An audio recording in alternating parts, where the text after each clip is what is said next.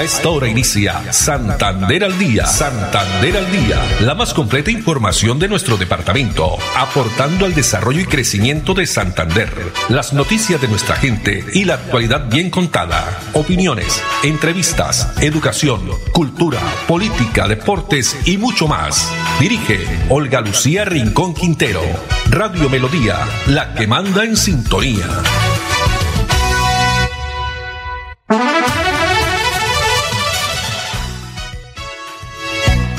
Dos de la tarde, 30 minutos. Hola, bienvenidos. Damos inicio a una nueva emisión de Santander al día en este martes 10 de octubre del año 2023. A todos ustedes, amables oyentes, muchas gracias. Nos alegra que estén ahí nuevamente a través de los 1080 AM, el Dial de Melodía, también a través de la página web melodíaenlínea.com o si lo prefieren en el Facebook Live Melodía Bucaramanga. Gonzalo Quiroga está en la producción técnica, Arnulfo Otero en la coordinación. A ellos muchas gracias. Tenemos a esta hora temperatura de 24 grados centígrados en la ciudad bonita y hay un 80% de probabilidad de precipitaciones de lluvias después de las 4 de la tarde, según nos indica aquí el IDEAN, también tormenta eléctrica. Bueno, y hoy la frase, porque hoy es el Día Mundial, el Día de la Salud Mental, el Día Mundial de la Salud Mental y tenemos esta frase, tu salud mental es una prioridad, tu felicidad es esencial, así como tu autocuidado es necesario.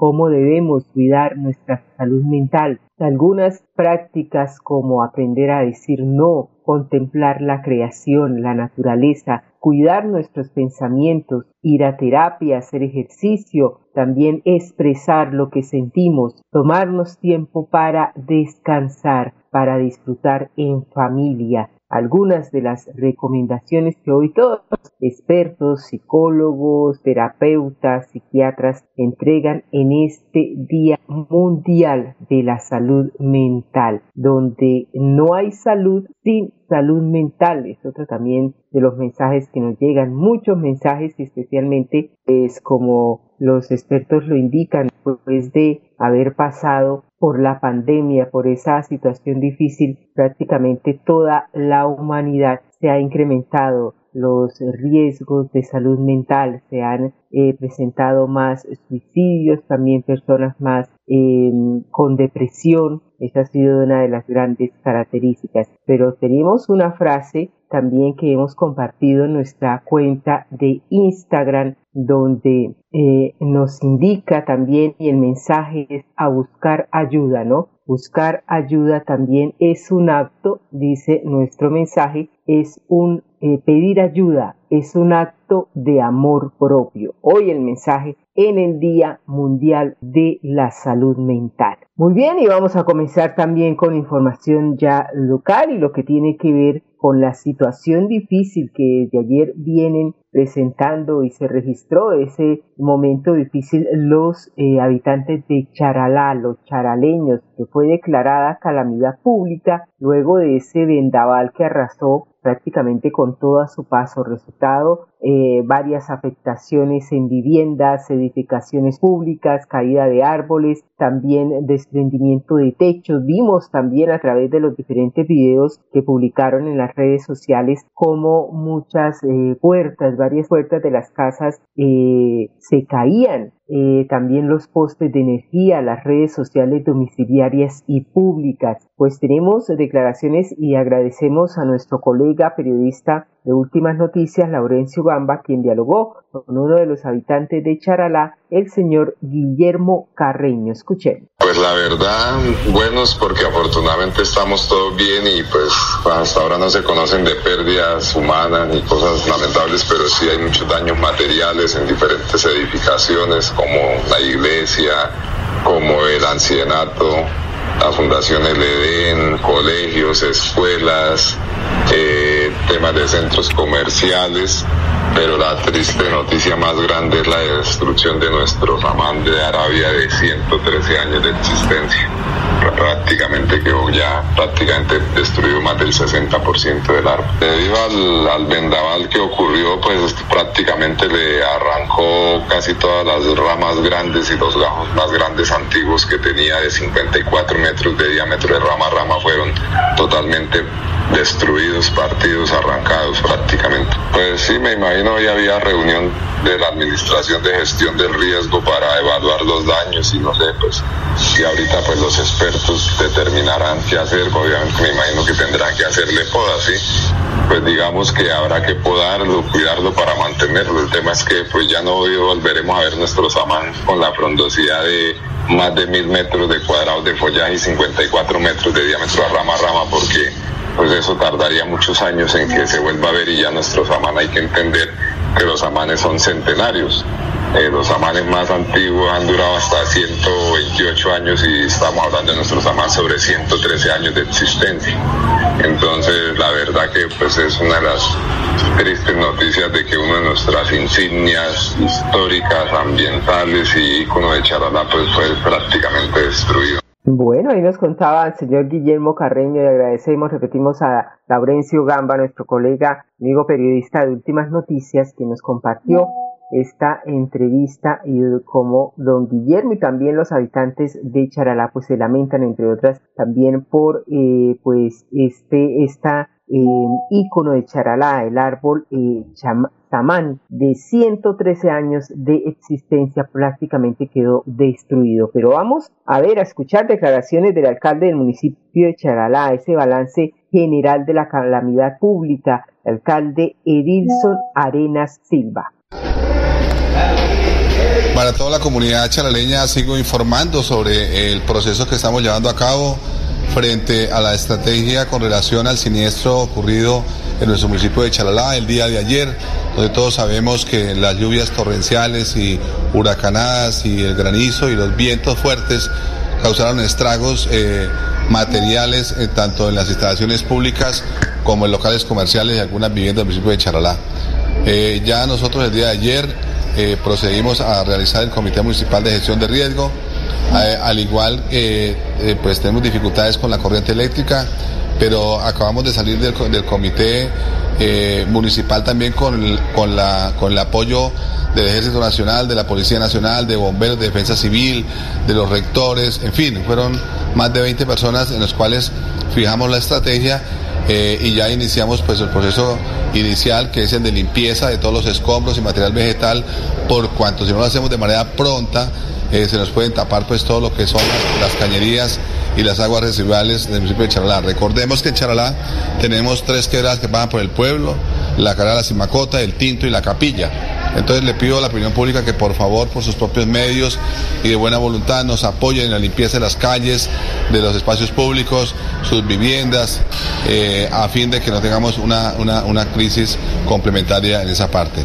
Ya tenemos el apoyo nosotros eh, de la gobernación, nuestro gobernador el día de ayer se comunicó conmigo y el día de hoy ya está haciendo presencia en Charalá. Eh, todo lo que es la unidad de gestión de riesgo departamental, activaron todo el sistema de alarmas en el departamento, eh, está apoyando el Ejército Nacional, hoy contamos con 62 eh, unidades del Ejército, contamos con la Policía Nacional, la Defensa Civil, con bomberos, con aguas del Pienta, la, electrificadora, al igual también existen 32 personas de electrificadora si restablecemos el sistema eléctrico. Tenemos un 30% ya eh, recuperado de energía o energizado en Charalá. Esperamos que en el transcurso del día podamos tener energizado pues todo el sistema. No es fácil están dañados pues todos los cables, transformadores, red eléctrica.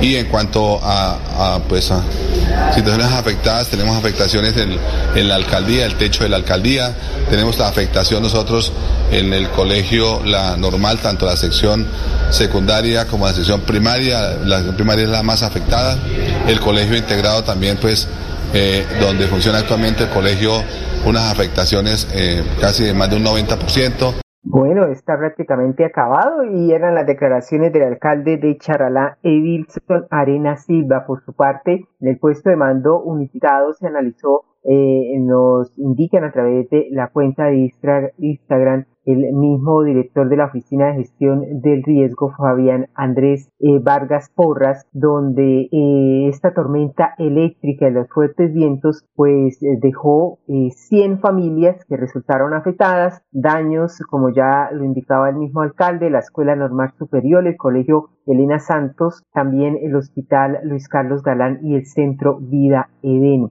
También seis personas eh, resultaron lesionadas eh, de leves a moderadas, que ya fueron atendidas, por supuesto, afectación del atrio del templo parroquial, colapso de las redes postes de energía, se trabaja en la rehabilitación, remoción de escombros, escombros perdón, y limpieza de las zonas afectadas, esto con apoyo de 62 unidades del ejército a través también de un eh, pelotón del batallón eh, Caldas, eh, perdón, batallón Galán y también de atención de desastres del batallón Caldas. Se suman 6 unidades de la defensa civil, 10 unidades de bomberos voluntarios de Charalá y Ocamonte, así como 12 cuadrillas de la empresa electrificadora de Santander. Estaremos pues muy atentos a hacerle seguimiento, por supuesto, a esta noticia y estamos solidarios con todas las familias, los habitantes de este bello municipio como es Charalá. Dos de la tarde, 41 minutos. Y en otras informaciones, el director de la Corporación Autónoma Regional de Santander, CAS, el ingeniero Alexevit Acosta, se encuentra en Estocolmo, realizando transferencia de conocimiento en varios temas. Él mismo nos explica de qué se trata esa importante visita. Sobre uno de los canales que conduce el mar Báltico al interior de la ciudad de Estocolmo, nos encontramos desarrollando una agenda muy importante con el Parlamento escandinavo para poder hacer un hermanamiento entre Escandinavia y Santander en pro de la sostenibilidad de los proyectos ambientales, la transición energética, entre otros temas. Nos encontramos también muy cerca al lugar donde se entregan los premios Nobel, precisamente en estos días que se están anunciando las diferentes categorías desde Estocolmo y desde otros países escandinavos para todo el mundo. Estamos muy felices de poder estar acá mucho más cerca de los países escandinavos, del desarrollo tecnológico, del sostenimiento ambiental y mejor conectados ambientalmente. Muy bien, eran las declaraciones del eh, director referente de la Corporación Autónoma Regional de Santander CAS, el ingeniero Alex Sevilla Acosta. Pasamos a otro tema, otro tema también interesante y tiene que ver con el gas natural porque en lo corrido de este año 2023 las instalaciones de gas natural vehicular han aumentado en un 268%. ¿Qué significa esto? Nos responde John Jairo Contreras, vicepresidente de grandes clientes de Banti. Durante el año 2023 hemos tenido un incremento en las conversiones de gasolina a gas natural del orden del 268%.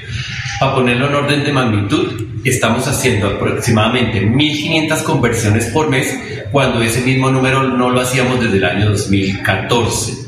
Esto está jalonado básicamente por la competitividad que está generando el gas natural frente a la gasolina, un 55% de ahorro. Para ponerlo en contexto, un taxista hoy por hoy puede estar gastando 1.600.000 pesos en gasolina y con gas natural lo reduce a 700.000, generando un ahorro significativo en su operación.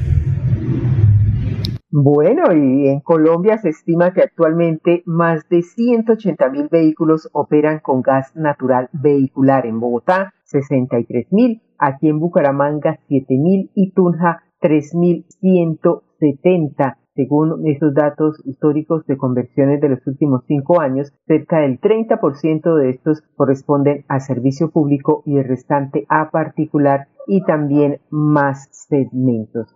Información entonces importante porque la competitividad actual del gas natural vehicular frente al incremento del precio de la gasolina es de el 56% en ahorro. Y otra noticia también que nos entrega muy importante y positiva es la Universidad Autónoma de Bucaramanga. Nos indica que Santander tiene la primera cueva natural con efectos luminosos de Colombia, pues como parte del gran proyecto entre los Alpes y los Andes, liderado por la Universidad Autónoma de Bucaramanga, la cueva, la cueva del Nitro, que está ubicada en el municipio de Zapatoca, es hoy la primera caverna natural para la espeleología en el país. esto con efectos luminosos que permite a los turistas apreciar mejor esa majestuosidad del lugar sin afectar el ecosistema de la zona. Pues tenemos declaraciones de Adriana Reina, gerente ambiental de la Fundación EDF. La inversión eh, fue aproximadamente 25 mil euros y el trabajo fue realizado por Tetratis y Colombia Trail con apoyo de, voluntarios de la Fundación también que hicieron apoyo técnico y apoyo de coordinación de, los primeros viajes de la Fundación a Colombia, eh, apoyo de gestión logístico y pues de contexto local para darle a entender a, la Fundación EDF en Francia, que es el, grupo local, el grupo focal, cuál, cuál, es el contexto colombiano respecto a los trabajos de la cueva. Eh, de Colombia Trails participaron aproximadamente 15 personas, de Tetratkis también aproximadamente entre 5 y 10 personas y de la Fundación EDF estuvimos activos cinco personas también, tres colombianos y dos franceses. Desde, el momento en que entró la fundación a jugar el papel acá, esto fue desde marzo desde, de 2022, pero entiendo que eh, y Colombia Trains venían trabajando muchos años atrás en este proyecto. Bueno, y contar con estos efectos eh, lumínicos eh, facilita el trabajo de los guías y permite pues dejar de usar baterías en la realización de los recorridos en este eh, primera cueva natural con efectos lumínicos de Colombia. Dos de la tarde, 46 minutos. Vamos a unos mensajes de interés, pero ya regresamos con más información aquí en Santander al día. El aire se contamina, no se da cuenta la gente, sigue tirando desechos inconscientemente. El aire es la vida, vamos a reforestar. El compromiso es de todo y lo vamos a lograr. Con el futuro de los niños no podemos jugar. Vamos a dejarle aire que puedan respirar. CAS Santander. Soluciones inspiradas, derivadas y basadas en la naturaleza.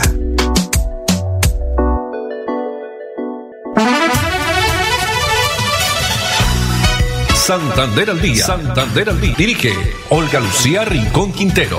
Radio Melodía. Melodía. La que manda en sintonía. Manda en sintonía.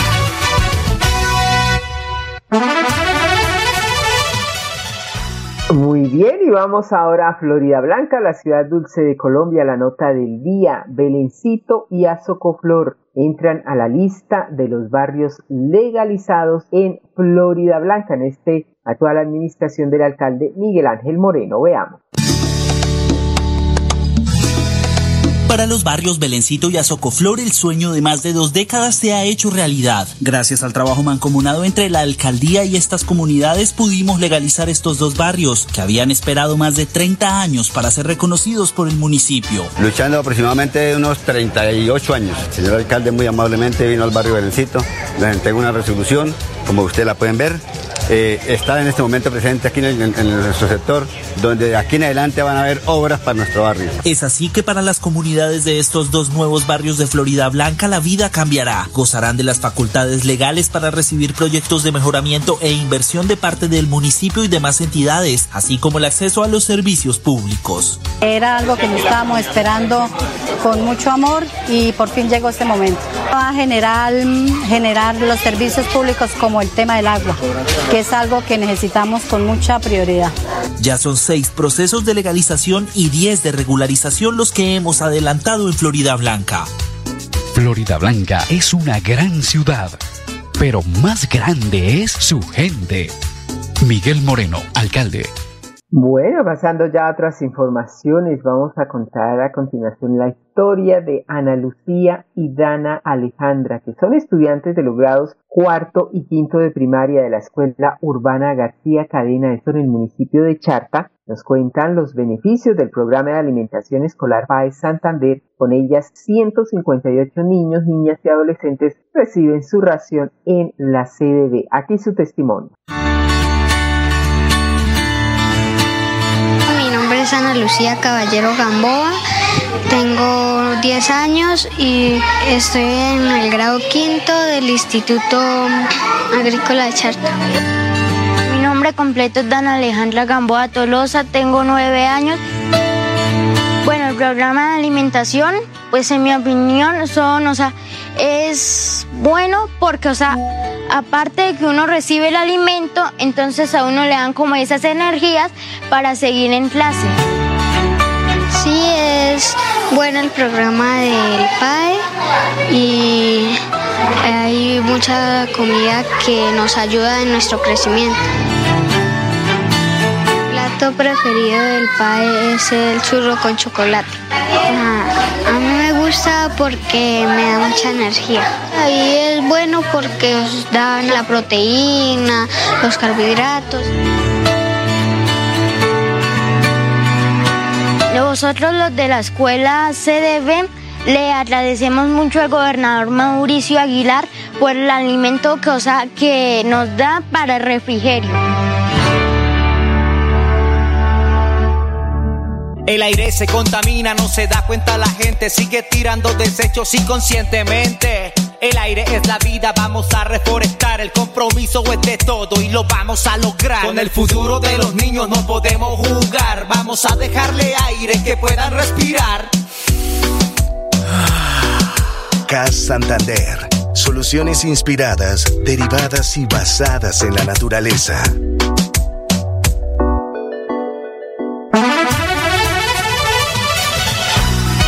Santander al día. Santander al día. Dirige Olga Lucía Rincón Quintero. Radio Melodía. Melodía. La que manda en sintonía. manda en sintonía.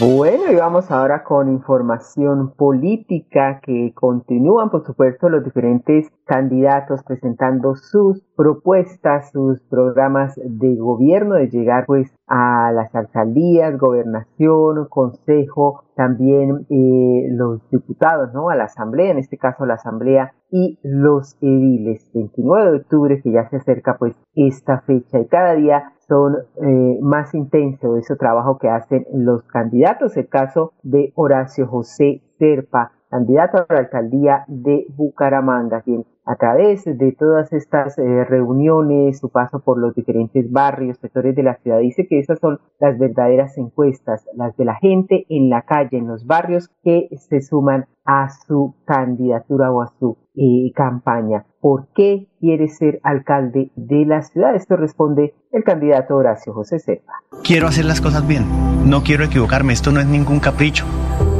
Yo conozco lo público, yo sé realmente cómo aportarle a esta ciudad y tengo una experiencia nacional y eso le sirve a Bucaramanga. Yo he sido muy transparente y muy franco en mi campaña. No he dicho nada de lo que no vaya a poder hacer estando en el gobierno. Y eso yo creo que vale, que vale mucho.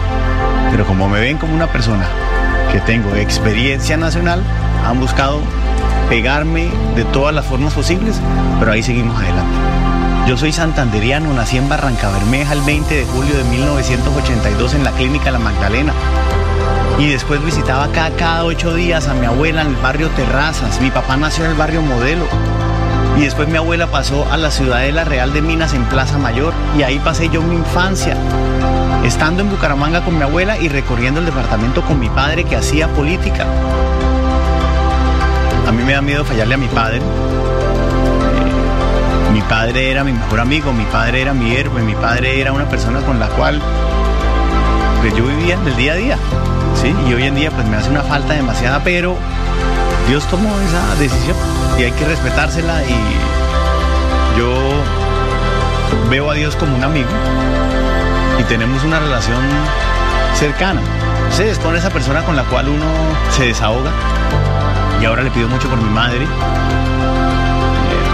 que no esté sola, para que ella se mantenga fuerte con sus nietos, con sus hijos, con la familia. Ahora está feliz en la campaña y le agradezco mucho a Dios porque, porque ella está fuerte. Yo quiero que, que mi padre se sienta orgulloso primero de mi trabajo, de mi trabajo sincero y honesto con la ciudad. Hay días difíciles, hay días en, como si a uno le pasara una planadora por encima y uno llega sin energía, sin ganas, sin fuerza, pero esos dos o tres minutos de, oración en las noches al lado de Nati, al lado de mis hijos, eh, lo valen todo.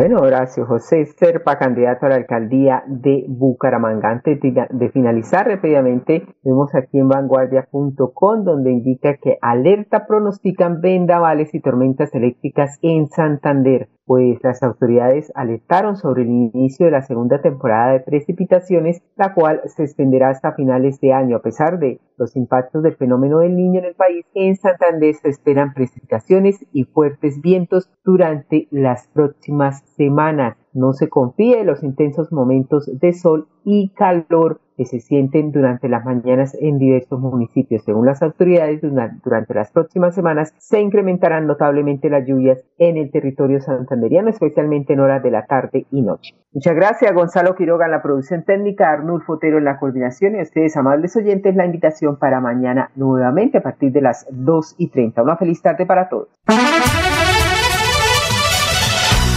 Santander al Día, la más completa información de nuestro departamento, aportando al desarrollo y crecimiento de Santander. Dirige Olga Lucía Rincón Quintero. Radio Melodía, la que manda en sintonía.